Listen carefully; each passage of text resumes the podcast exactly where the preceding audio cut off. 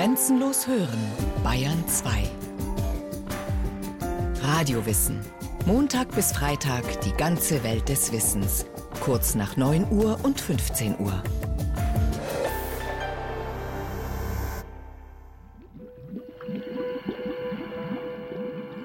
Eigentlich ist der Hering ja gar nicht so einzigartig, weil er im Schwarm auftaucht, also tausendfach versammelt er sich.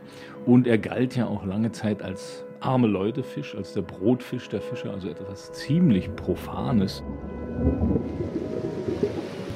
Obwohl wir nur über so wenige Arten reden, sind sie aber wirtschaftlich extrem wichtig, weil fast ein Drittel eigentlich der gesamten marinen Weltfänge geht auf die Heringsartigen zurück. Die Bedeutsamkeit der Fische für den Haushalt des Menschen lässt sich mit dem einzigen Wort Hering verständlich genug ausdrücken. Aus Alfred Brems Tierleben. Ob als Kräutermatjes, Katerfrühstück oder in Form des Rollmops, in Tomatensauce aus der Dose oder geadelt durch Bismarck, der Hering hat nach wie vor seinen festen Platz in deutschen Mägen. Doch einfach hat er es nicht, denn seine Konkurrenz ist heute groß. Er muss sich als kleiner Snack oder Fastfood neben Pizza, Burger, Döner, Curry und Weißwurst behaupten. Dabei ist der Hering viel mehr als nur eine schnelle Mahlzeit in eingelegter Form. Als einstiges Grundnahrungsmittel hat er über Jahrhunderte die Geschichte der Menschen wesentlich mitbestimmt. Er hat Politik gemacht, Kriege entfacht, Städte gegründet, ist in Kunst, Literatur und Musik anzutreffen, kurzum ohne den Hering wäre die Geschichte Europas anders verlaufen. Ohne den Stockfisch kann man leben. Von den Schollen und den meisten anderen Seefischen haben meistens nur die Küstenbewohner Genuss und Gewinn. Der Hering und seine Verwandten aber bringen den Segen der Ernte des Meers bis in die entlegenste Hütte. So beschrieb bereits Mitte des 19. Jahrhunderts der Sachbuchautor Alfred Brehm in seinem bis heute geschätzten Werk Brehms Tierleben den Hering. Neben seiner Rolle als traditionelles Nahrungs- und Kulturgut ist der Hering zuerst einmal ein ganz normaler Fisch. Er gehört nicht nur in der Nord- und Ostsee zu den am häufigsten vorkommenden Fischarten, sondern auch in allen großen Weltmeeren. Der Hering an sich oder vor allem auch die ganzen Heringsverwandten, also Sardellen, Sprotten und so weiter sind extrem wichtig für die Nahrungskette im Meer, eben weil sie in so großen, riesigen Mengen vorkommen. Also sind ganz wichtige Nahrungsfische für Seevögel, für Meeressäuger und so weiter. Erklärt Dr. Timo Moritz, Meeresbiologe und Fachbereichsleiter Wissenschaft und Kurator für Fische am Deutschen Meeresmuseum in Stralsund. Neben Sprotte und Sardelle zählen außerdem die mittelmeertypische Sardine, die Menarde, der Wolfshering und weitere Unterarten zur Familie der Heringe. Der Hering ernährt sich überwiegend von Plankton, kleinen Krebstieren und Fischlarven. Einmal pro Jahr leicht er, je nach Art im Frühjahr, im Sommer oder im Herbst.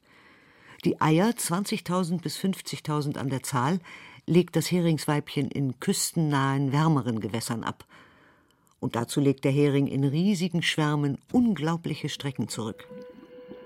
Zwischen seinen Fressplätzen im Nordatlantik und seinen Laich- und Überwinterungsplätzen in der Nordsee liegen Distanzen von bis zu 4000 Seemeilen. Typisch für den 30 bis 40 Zentimeter langen Fisch ist sein eher schlichtes Erscheinungsbild in schillerndem Schuppenkleid. Timo Moritz. Der Hering ist so für den Laien der typische Standardfisch. Er ist silber, hat große Schuppen, hat ein paar Bauchflossen, ein paar Brustflossen, Schwanzflosse, Afterflosse, Rückenflosse, also alles, was ein Fisch so typischerweise hat. Und doch ist der Hering viel mehr als nur ein unscheinbarer Meeresbewohner. Im Schwarm ist er durch seinen besonders gut ausgeprägten Hör- und Sehsinn in Gefahrensituationen in der Lage, Fressfeinde rechtzeitig zu erkennen und durch eine besondere Art der akustischen Kommunikation der Bedrohung auszuweichen. Ganz typisch für die ganzen Heringsverwandten ist, dass sie eine Verbindung zwischen ihrer Schwimmblase und dem Innenohr haben. Und darüber kann der Hering sehr gut hören. Also zum einen kommunizieren die Heringe auch untereinander, also sie machen Geräusche.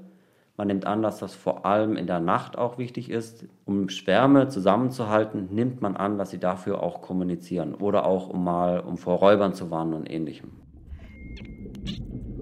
Diese sagenumwobenen Geräusche, von Fischern als Heringsfurzen bezeichnet, sind auch vom menschlichen Ohr wahrnehmbar. Bis zu zehn Meter weit sind diese Töne zu hören und sie können bis zu acht Sekunden andauern. Allerdings war es dem Menschen lange Zeit gar nicht möglich, diese Laute zu erklären und eindeutig dem Hering zuzuordnen. Stattdessen hielt man sie in Schweden sogar für Geräusche sowjetischer Atom-U-Boote.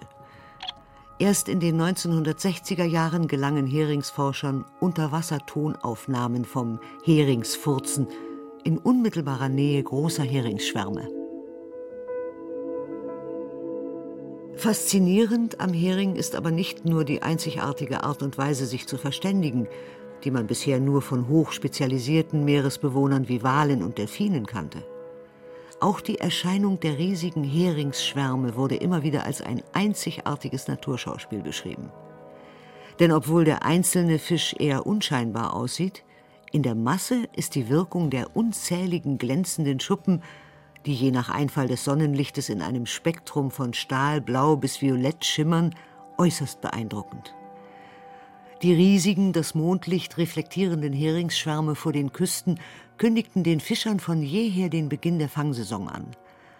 Doch der schillernde Glanz des Herings ist natürlich nicht für den Menschen gemacht, sondern dem Hering ganz und gar eigennützig. Also das Glänzen in Hautstrukturen, aber nicht nur in Hautstrukturen, bei vielen Tieren kommt dadurch zustande, dass die kleine Kristalle, ähnlich wie Spiegel, dann in der Haut sitzen haben. Das sind sogenannte Guaninkristalle. Und diese Guaninkristalle können richtig silbern reflektieren. Wenn dann noch ein bisschen Farbe dabei ist, kommt es normalerweise daher, dass über diesem Spiegel, nenne ich es jetzt mal, noch eine Schicht mit Farbzellen drüber ist. Und so kriegt dann der Hering auch dieses bläulich, grünlich, manchmal ins Lila gehende Schimmern hin. Die Idee dahinter ist, dass die meisten Fische dadurch besser im Wasser getarnt sind, weil sie einfach weniger Schatten werfen und dadurch von Räubern weniger gut gesehen werden. Für den Menschen wurde der Hering durch sein massenhaftes Auftreten zum Objekt der Begierde.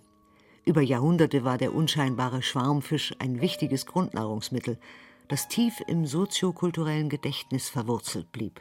Die ersten Nachweise über Heringsfang haben wir aus steinzeitlichen Küchenabfällen äh, aus Dänemark, die sogenannten Kjörgemördingerer. Und die Kjörgemördingerer sind sozusagen äh, Gräten und Schuppen und alles, äh, was sozusagen von den Steinzeitfischern da äh, weggeworfen wurde. Und daran kann man sehen, wie der Hering mehr und mehr zu einem Speisefisch selbst schon zu dieser Zeit geworden ist. Erklärt der Schriftsteller und Dramatiker Holger Teschke, Autor des jüngst erschienenen Buches über die Kulturgeschichte des Herings. Die ersten Fischer in der Jungsteinzeit an Nord- und Ostsee gingen noch mit ihren primitiven Booten und ersten Stellnetzen auf Heringsfang, denn dieser Fisch war durch sein küstennahes Vorkommen gut erreichbar. Dabei erwies sich der fett- und eiweißhaltige Fisch zudem als schnell sättigend und leicht bekömmlich. Der Hering hat ja über die Jahrhunderte oder durch die Jahrhunderte äh, vor allem in Norddeutschland, aber auch in Skandinavien im Grunde die Proletarier, die armen Leute ernährt. Auf der einen Seite deswegen also auch der arme Leutefisch Hering. Auf der anderen Seite äh, haben die Kaufleute der Hanse das Silber des Meeres, so nannten sie es damals, mit Gold aufgewogen. Die Hanse, heute bekannt als die erste große Handelsgemeinschaft freier Städte in Nord- und Mitteleuropa im Mittelalter, verdankt ihren Aufstieg unter anderem der Professionalisierung der Fangmethoden und dem anschließenden Handel mit dem Hering. Der hatte sich bereits als eine traditionelle Fastenspeise im christlich geprägten Abendland einen Namen gemacht. Zahlreiche Gläubige waren daher auf ihn angewiesen. An bis zu 140 bis 160 Fastentagen pro Jahr mussten nämlich die Gebote des heiligen Fastens, das heißt sich fleischlos zu ernähren, beachtet werden. Also die Hanse war der Beginn die Hanse hatte ja erstaunlicherweise die größten Anlandungs- äh, und Verarbeitungsplätze in Südschweden. Das waren die sogenannten Fitten. Das hieß eigentlich ein, äh, ein Heringsanlandungs- und Umschlagplatz. Ja. Und äh, das hatte was damit zu tun, dass der Hering ja zweimal im Jahr aus dem Norden, also aus der Nordsee, aus dem Eismeer, nach Süden zieht, um in diesen flacheren Meeren, also in der Ostsee vor allem, zu laichen. Und dann zieht er wieder zurück. Das sind die berühmten Heringszüge. Und äh, diesen Heringszügen äh, folgten sozusagen auch immer die Fischer und natürlich auch die Verarbeiter. Die Kaufleute der Hanse gingen dabei mit einer einfachen, aber äußerst erfolgreichen Strategie vor. Sie entwickelten neue Geschäftsbeziehungen, suchten nach neuen Standorten und Märkten im gesamten Nord- und Ostseeraum und achteten darauf, dass sie das Monopol für dieses schnell nachwachsende Lebensmittel behielten. Im Lande Schönigen, welches von alters her hinter das Königreich Goten gehöret, werden in dem mitnächtigen Meer zu Anfang des Herbstes gemeinlich ein solcher Haufen Hering gefangen, in unzahlbare Tonnen eingeschlagen und hinweggeführt, dass fast ganz Europa damit gespeist wird. So Olaus Magnus im 16. Jahrhundert Erzbischof von Uppsala, Geograph und Kartograph über den Heringsreichtum an den schwedischen Ostseeküsten in seinem heute noch beeindruckenden Hauptwerk Die Wunder des Nordens.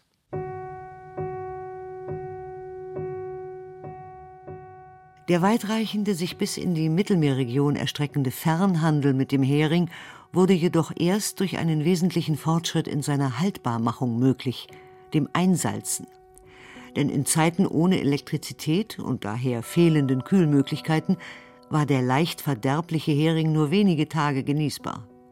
Durch Salz konnte man den Fisch haltbar machen. Das wusste auch Olaus Magnus zu berichten. Unzahlbar viel Völker werden von den gesalzenen Fischen gespeist.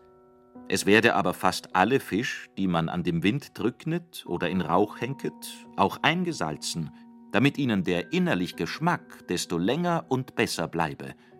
Man braucht sie gemeinlich in Kriegen und wenn man belägert ist. Sie exportierten das also bis tief nach Süddeutschland, nachdem man gelernt hatte, den Hering auszunehmen und einzusalzen. Das war also auch schon im Mittelalter der Fall. Mit Lüneburger Salz wurde der dann bis in die Schweiz geschickt. In der Blütezeit der Hanse wurde die Stadt Lübeck ab dem 13. Jahrhundert zu einem der wichtigsten Zentren des Heringshandels. Geografisch günstig gelegen zwischen den Fanggründen in Nord- und Ostsee und den Salzminen im Lüneburger Land, gelangte Lübeck zu Macht, Reichtum und Ansehen. Noch heute erinnern die stattlichen Bauwerke aus der Hansezeit wie das Holstentor an diese silberne Zeit. So haben sich dann über die Jahrhunderte eigentlich ganze Imperien auf den Hering äh, gegründet. Man sagt ja, Amsterdam sei auf Heringsgräten gebaut.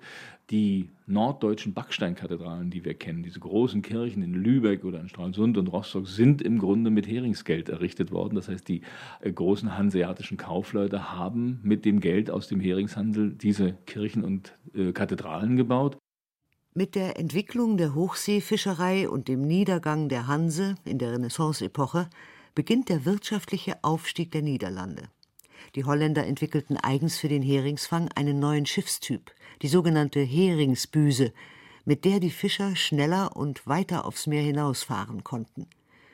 Dieser technische Fortschritt entfachte Rivalitäten, Konflikte und schließlich auch Kriege um das Vorrecht zur Ausbeutung der begehrten Heringsfanggründe.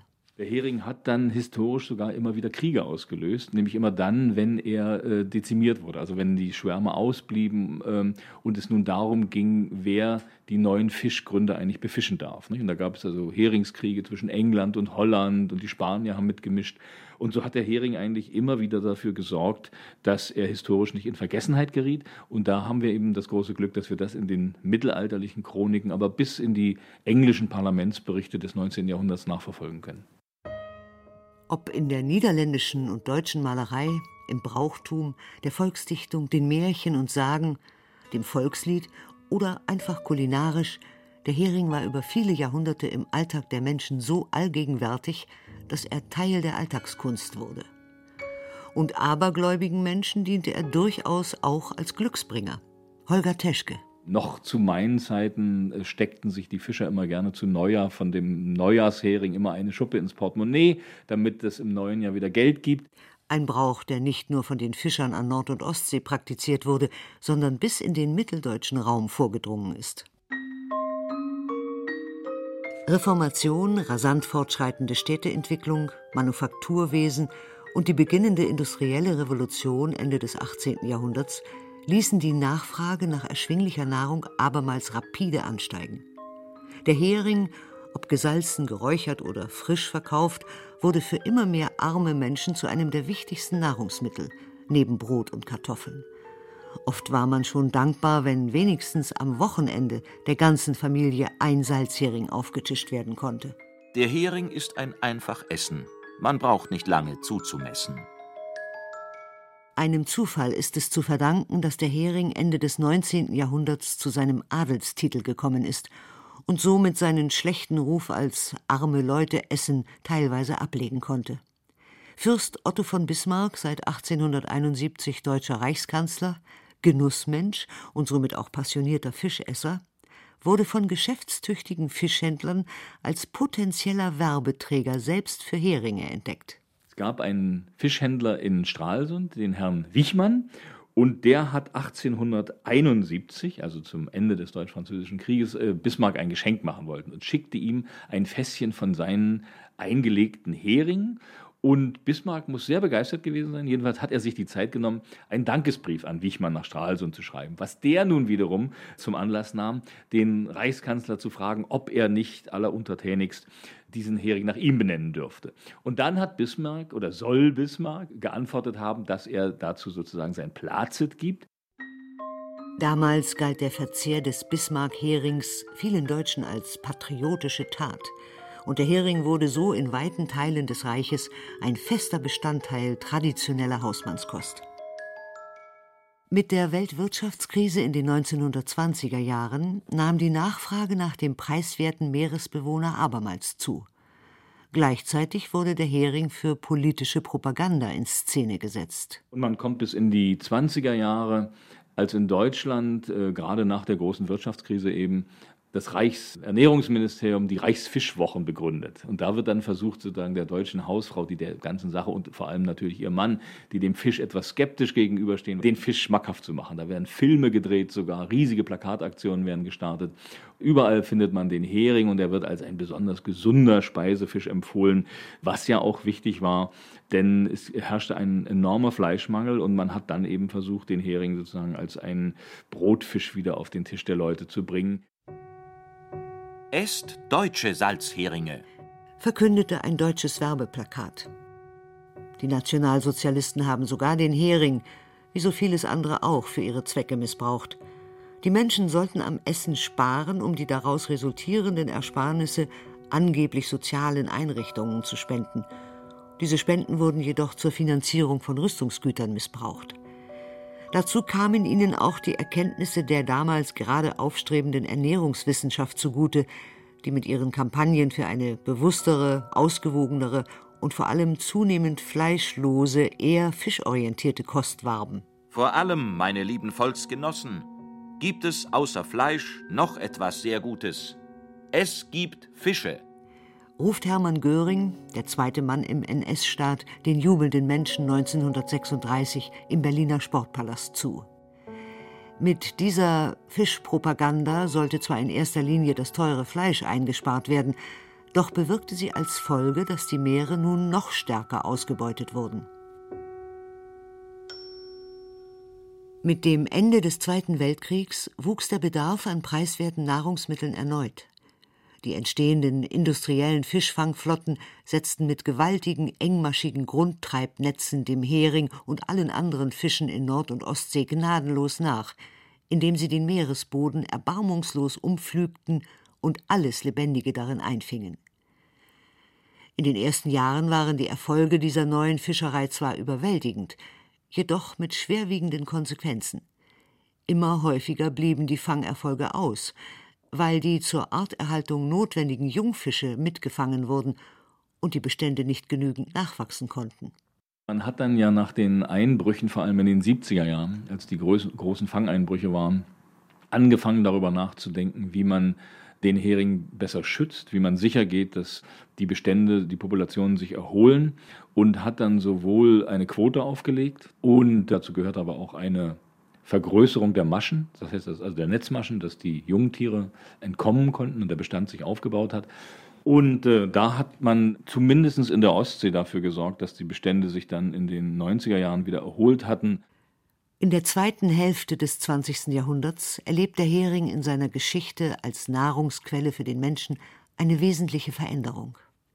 Immer seltener landet er auf den Tellern und immer häufiger in den Futtertrögen der industriellen Massentierhaltung von Kühen, Schweinen und Geflügel. Und damit nicht genug. Mit dem verstärkten Aufkommen von industriellen Fischfarmen und der Zucht von Lachs und anderen hochwertigen Speisefischen in Aquakultur entstand ein ganz neuer Bedarf nach Futtermitteln auf tierischer Grundlage. Es gibt das Beispiel der peruanischen Sardelle und die lebt eben vor Chile, eigentlich in riesigen Schwärmen und wird auch in ganz, ganz großen Mengen gefangen, also teilweise ähm, bis zu 10 Millionen Tonnen pro Jahr.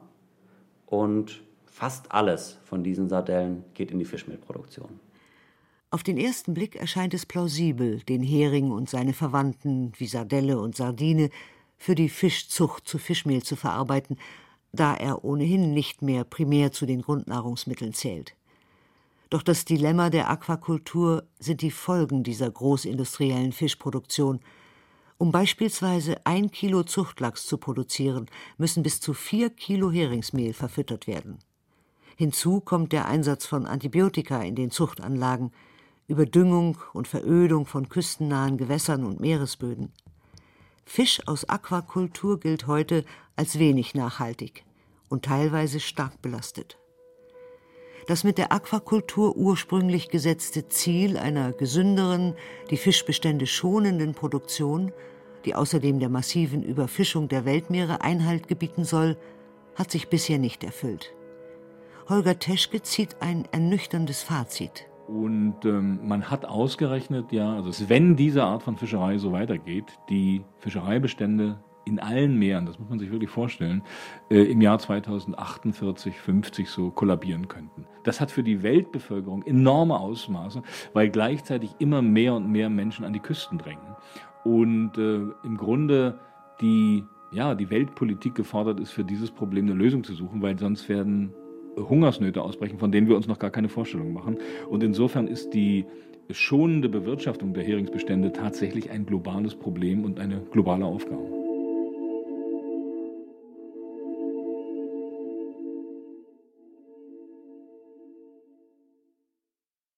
Sie hörten Der Hering, Silber des Meeres von Roman Neumann. Es sprachen Sabine Castius und Johannes Hitzelberger. Ton und Technik Roland Böhm. Regie Martin Trauner. Eine Sendung von Radio Wissen